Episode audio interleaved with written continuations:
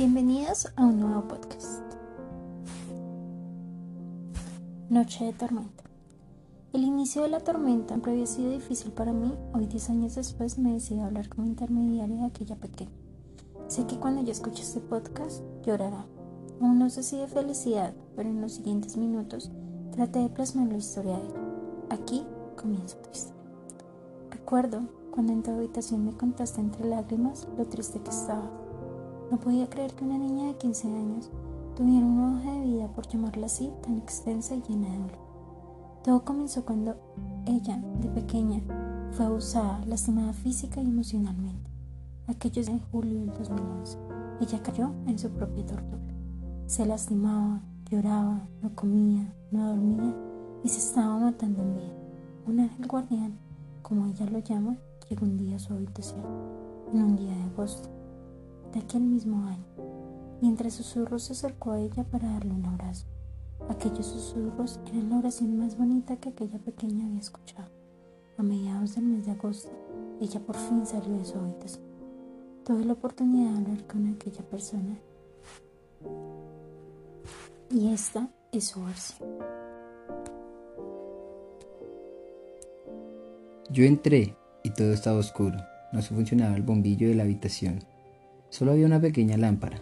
Todo estaba reluciente. No lo podía creer, en serio. La cama estaba muy bien tendida, sus cosas sin una gota de polvo. Todo deslumbraba en esa habitación. Habían cuadernos en el piso, todos de las materias del colegio. No le di importancia. Salí de la habitación detrás de ella. Me volteó a mirar y me dijo que se tomaría un baño.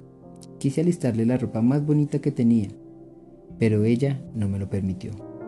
Se bañó y cuando salió a comer en su sudadera de color negro, noté que sus ojeras estaban más marcadas de lo común y que caminaba de una manera extraña. Dentro de mí solo pude pensar, se está haciendo daño.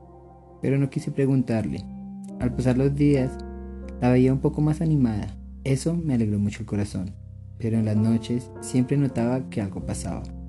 Ponía música a todo volumen y no podía escuchar nada.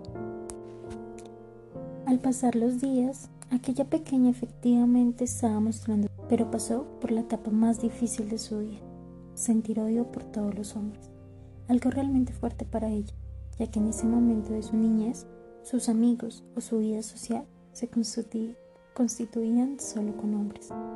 En ese momento se dio cuenta lo sola que estaba, pero al pasar los meses comenzó a encontrar el amor en sí. A pesar de que era una niña y no entendía lo que había pasado, lo más difícil fue a los dos meses, cuando se enteró que estaba embarazada. Era una niña, no entendía la magnitud de lo que estaba pasando. Pasó por un proceso demasiado fuerte, a inicios del año 2012, cuando la noche de su tormenta estaba pasando al pasado, volvieron a aquella niña los seres más despreciables que existían en la tierra.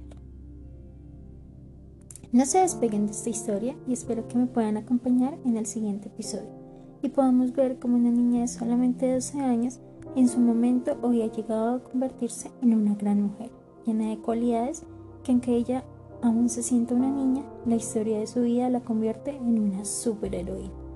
Soy Catherine Pérez y nos oímos en un nuevo episodio, el cual se titulará La segunda noche de tormenta.